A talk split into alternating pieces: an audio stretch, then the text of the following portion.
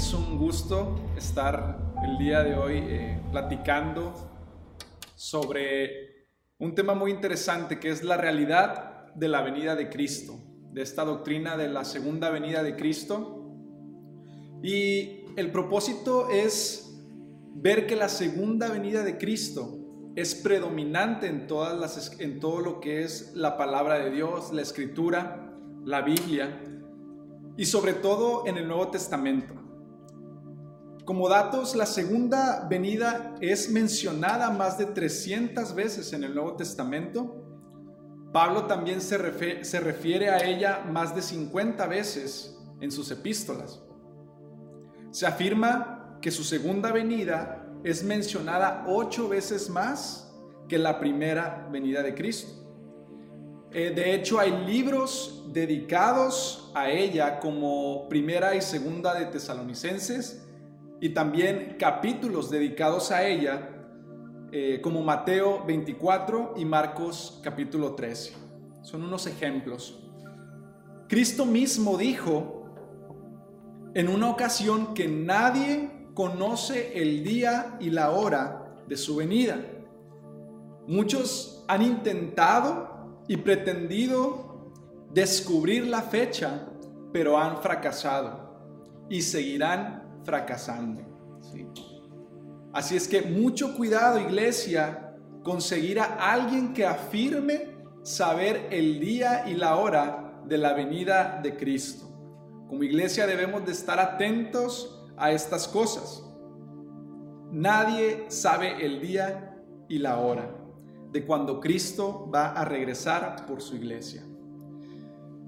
Esto ha sido causa de una terrible, eh, de un terrible descrédito para la iglesia, ¿sí? Sobre las profecías bíblicas, ¿sí? Ha habido tanta confusión e incluso burlas por parte del mundo a la iglesia porque muchos falsos maestros se han levantado y han determinado fechas de la segunda venida y no es así. Entonces, muchos también han distorsionado esta doctrina de la segunda venida de Cristo.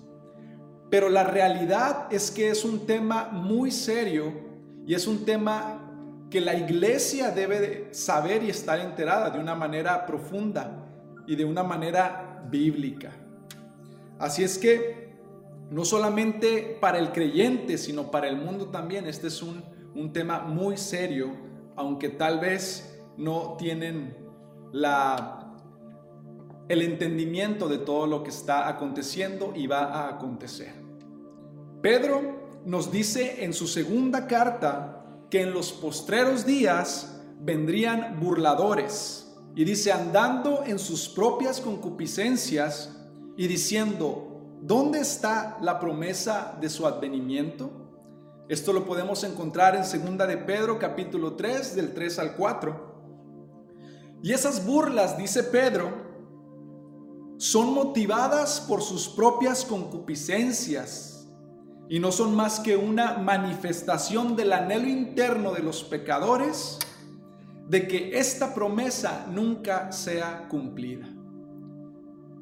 Ahora bien, independientemente de que el mundo se burle de la iglesia sobre las profecías cristianas, sobre, sobre las profecías bíblicas del fin del mundo y de otros que han deformado, lo cierto es que Dios a través de la escritura nos ha revelado ciertas cosas con respecto al futuro. En Primera de Pedro, capítulo 4, versículo 7, el apóstol se vale de esta realidad para exhortar a sus lectores a vivir una vida cristiana consecuente. Dice ahí, mas el fin de todas las cosas se acerca. Sed pues sobrios y velad en oración. Aquí esta palabra fin significa literalmente consumación y no meramente conclusión o cesación, como afirman teólogos es la palabra telos, griega, que da la idea de algo que llegó al cumplimiento de un propósito o una meta. Por ejemplo, cuando se habla de telos de una guerra, no se quería señalar simplemente que los bandos habían dejado de pelear, sino que uno de ellos había obtenido la victoria definitiva en la guerra. ¿sí? Así que cuando Pedro dice que el fin de todas las cosas se acerca, se está refiriendo indudablemente al tiempo cuando la historia humana, tal como la conocemos, ahora llegue a su consumación en la segunda venida de nuestro Señor Jesucristo. Pedro sabía que la segunda venida de Cristo no era algo que podía ocurrir en cualquier momento, porque el mismo Señor les había encargado de advertir ¿sí? a sus discípulos que antes de su venida deberían de ocurrir ciertas cosas, ¿sí? ciertas señales de las cuales estaremos aprendiendo en las siguientes con los siguientes expositores. En todo este asunto de la segunda venida, muchos de nosotros hemos escuchado el término rapto, ¿sí? Hay tres principales posturas o posiciones en cuanto a la segunda venida de Cristo, las cuales son las siguientes: la pre-tribulación, la mid-tribulación y la post tribulación. ¿sí? La pretribulación cree que será el arrebatamiento de la iglesia o el rapto será antes ¿sí? de la gran tribulación. La mi tribulación cree que el arrebatamiento será en un solamente durará la mitad de ese periodo y serán arrebatados y el post tribulación cree que la iglesia atravesará todo ese periodo de gran tribulación y es entonces cuando serán eh, arrebatados en la segunda venida de Cristo. Quiero hablar de una manera muy superficial sin profundizar para entender un poco la idea ¿sí? de estas doctrinas o de esta manera de interpretar la segunda eh, venida de Cristo. La primera nos dice, ¿verdad? Que antes de la tribulación va a haber un rapto. Todo el pueblo de Dios dice que será sacado del mundo, será arrebatado, para que entonces comience la tribulación, la gran tribulación y la ira de Dios, ¿sí? Sea dada sobre toda la tierra. Si Dios dice que descargará su ira sobre toda la tierra. Casi todas las personas eh, nos, eh, nos preparamos, que tenemos esta postura, nos preparamos o se preparan o intentan vivir, ¿sí? Preparándose para este evento, para este acontecimiento. De hecho, hay muchas personas que creen que la salvación se pierde y es por eso que siempre están preocupados o con incertidumbre diciendo que no saben si me voy a ir o no me voy a ir, ¿sí? Y definitivamente esto no es el deseo de Dios para el creyente. Dios, Dios no nos salvó para vivir en incertidumbre o para vivir inseguros. Dios nos ha salvado para darnos seguridad y libertad. ¿sí? Normalmente, esta postura sale de los siguientes pasajes, de Primera de Tesalonicenses capítulo 5 versículo 9, donde se dice que estamos que no que no estamos puestos para la ira, ¿sí? Donde el Señor no nos está preparando a nosotros para que suframos en la gran tribulación que va a venir sobre, sobre la tierra. También Primera de Tesalonicenses capítulo 4 versículo 13 y 14 y la última que es Apocalipsis 4 19 y 20 que dice que a partir del capítulo 4 la iglesia deja de ser mencionada hasta el capítulo 19, la iglesia es entonces cuando vuelve a ser mencionada. La segunda posición, que se encuentra como mi tribulación, argumenta que los cristianos pasarán parte de la tribulación y toman como base Apocalipsis capítulo 11, versículo 15, donde dice que suena la séptima trompeta y es aquí donde pasa el rapto y empiezan los juicios de Dios sobre la tierra. Y la última postura, que es la post-tribulación, nos argumenta que el rapto pasa justo después de toda la tribulación.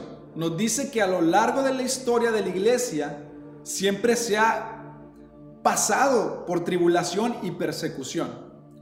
Y dice que pasaremos sufrimiento, dolor, que es una característica de la iglesia.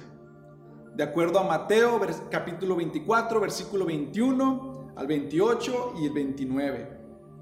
Esta postura también argumenta que no puede haber un eh, eh, una salida o un escape antes de que, de que esto suceda. ¿Por qué?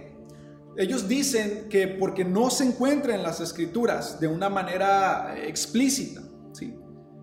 Dice que pueden inferirlo, ¿sí? que pueden eh, a, pasajes de la palabra de Dios, pueden inferirlo a metáforas, pueden inferirlo también a sombras, a tipologías y usarlo como ejemplo. Por ejemplo, como Noé fue rescatado de la ira de Dios a través del arca, ¿sí? escapó de la ira de Dios. Entonces, el ejemplo de Enoch también. Entonces, podemos inferirlo, dice, dice esta postura. Pero la realidad es que no hay un pasaje que diga que así será. Entonces, estos son argumentos que tienen estas distintas posturas. También afirman esta postura de post, que es porque no se ha enseñado ¿sí? durante la historia de la iglesia, que surgió en los 1830, 50 con John Darby, con C.I. Scofield y Margaret MacDonald. ¿sí? Antes de ese tiempo, ellos dicen que no se había enseñado, ¿sí? que no se había predicado, e incluso nadie la abrazaba o la discutía. Y que por último no se encontrará esta enseñanza fuera de la iglesia occidental. ¿sí? Así es que acabamos de ver tres posturas sobre este acontecimiento, todas tomadas de bases bíblicas, de versículos, ¿sí? y tal vez podamos diferir y nosotros tener una postura establecida sobre la segunda venida de Cristo o sobre este acontecimiento, ¿verdad? Que le llamamos el rapto de la iglesia. Pero la realidad es que nosotros sabemos que cuando esto ocurra o que este evento, ¿verdad? Se vaya a presentar, de la misma manera que se ha cumplido cientos de profecías bíblicas al pie de la letra.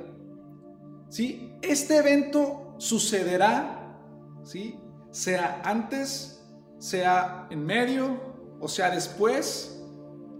Hay una, una unificación en el sentido de que el evento va a suceder. ¿Y cuál es ese evento? Que la venida de Cristo ¿sí? está cerca y que Dios vendrá por su iglesia. Eso lo podemos tener, tener la certeza. En segundo lugar, es que no está, nos estamos acercando cada vez más a la venida de nuestro Señor Jesucristo. ¿sí? La venida de Cristo es inminente. Probablemente pase en cualquier momento. Jesús habló de su regreso en muchas ocasiones durante su ministerio. Esto lo podemos ver en Marcos capítulo 13. Jesús enseñó a sus discípulos a que esperaran su regreso. Y también hoy nos dice y nos enseña a nosotros que estemos atentos y esperemos ese regreso maravilloso de Cristo.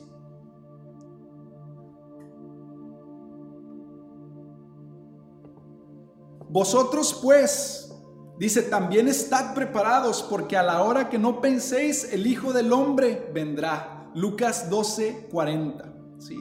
Estar preparados, iglesia, implica inminencia. Nadie sabe el día o la hora. Como iglesia debemos de estar lista, esperándola con gran expectativa. Nosotros como iglesia no podemos estar deseando que, Cristo retarde su venida. Al contrario, debemos de estar eh, anhelando el regreso de Cristo orando para que el Señor se manifieste en gloria y venga. ¿sí? Así como el deseo de Pablo que tenía de irse con el Señor, ¿verdad? Así debe de ser el deseo eh, y el anhelo de nosotros los creyentes, estar con Cristo. ¿sí? Y cada uno de nosotros eh, depositamos nuestra esperanza en esa promesa que Dios nos ha dado a cada uno de nosotros. Nuestra salvación está preparada para ser manifestada en el tiempo postrero. Primera de Pedro 1:5. ¿sí? En la palabra de Dios encontramos una cantidad tan grande de versículos que nos hablan acerca de la segunda venida de Cristo y quiero mencionar varios versículos que nos van a ayudar a entender, a tener más claridad de esta realidad de la venida de Cristo. Mateo 24, 44 dice, por tanto, también vosotros estad preparados, porque el Hijo del Hombre vendrá a la hora que no pensáis. Apocalipsis 22, 20 dice, el que da testimonio de estas cosas, dice, ciertamente vengo en breve. Amén. Sí, ven Señor Jesús. Que cada uno de nosotros podamos decir, sí, amén, ven Señor Jesús. También está Mateo 24, 42 que dice, velad pues porque no sabéis a qué hora ha de venir vuestro Señor. Apocalipsis 22, 12 dice, He aquí yo vengo pronto y mi galardón conmigo para recompensar a cada uno según su obra. Primera de Pedro 4:7 dice, mas el fin de todas las cosas se acerca. Sed pues sobrios y velad en oración. Apocalipsis 3:11 dice, he aquí yo vengo pronto, retén lo que tienes para que ninguno tome tu corona. Apocalipsis 1.8, yo soy el alfa el omega, el principio y el fin, dice el Señor, el que es y que era y que ha de venir, el Todopoderoso. Hechos 1.11, este mismo Jesús que ha sido tomado de vosotros al cielo, así vendrá como le habéis visto ir al cielo. Primera de Tesalonicenses 5:23, y el mismo Dios de paz os santifique por completo y todo vuestro espíritu, alma y cuerpo sea guardado irrepensible para la venida de nuestro Señor Jesucristo. Santiago 5:7 dice, por tanto, hermanos, tened paciencia hasta la venida del Señor. Iglesia, ten paciencia. Ten paciencia, iglesia hasta la venida del Señor. Primera de Tesalonicenses 5.2 dice, porque vosotros sabéis perfectamente que el día del Señor vendrá así como ladrón en la noche. Filipenses 4.5 dice, vuestra gentileza sea conocida de todos los hombres, el Señor está cerca. Y por último, Filipenses 3:20 mas nuestra ciudadanía está en los cielos, de donde también esperamos al Salvador, al Señor Jesucristo. Y puedo continuar citando demasiados versículos de la palabra de Dios donde nos hablan de esta realidad, de este evento que va a acontecer y que es la promesa que Dios le ha hecho a su iglesia. Así que iglesia debemos de estar expectantes, debemos de estar con esta esperanza de saber que Cristo viene por su iglesia. Anímense unos a otros. Anímense en esta maravillosa esperanza que Dios nos ha dado a cada uno de nosotros. El regreso de Jesús es nuestra esperanza. Es algo que esperamos ver con nuestros ojos. Cuando usamos la, palabra esperanza, estamos deseando que algo ocurra. La esperanza de la que en el Nuevo Testamento se habla se refiere a todas esas promesas en el, en el futuro que Dios ha hecho, cuyo cumplimiento es absolutamente cierto y que no hay duda sobre eso. El regreso de Jesús será visible, será un regreso corporal, será en triunfo, no va a venir en humildad y en mansedumbre como lo hizo en su primera venida, sino que en esta venida viene en poder, en triunfo y en la nube de gloria. La historia de la humanidad se mueve sin retorno hacia su consumación. Dios te bendiga.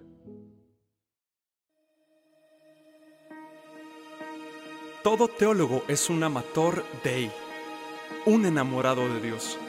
Y no tiene vergüenza de confesarlo, sino que realiza todo su quehacer teológico desde ese pozo profundo de amor.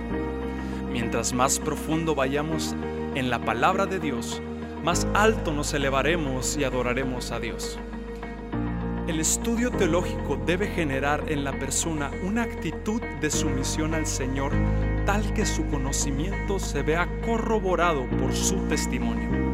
El propósito último de estudiar teología es simplemente el de producir una actitud cada vez menos centrada en el yo y más hacia la persona de Cristo.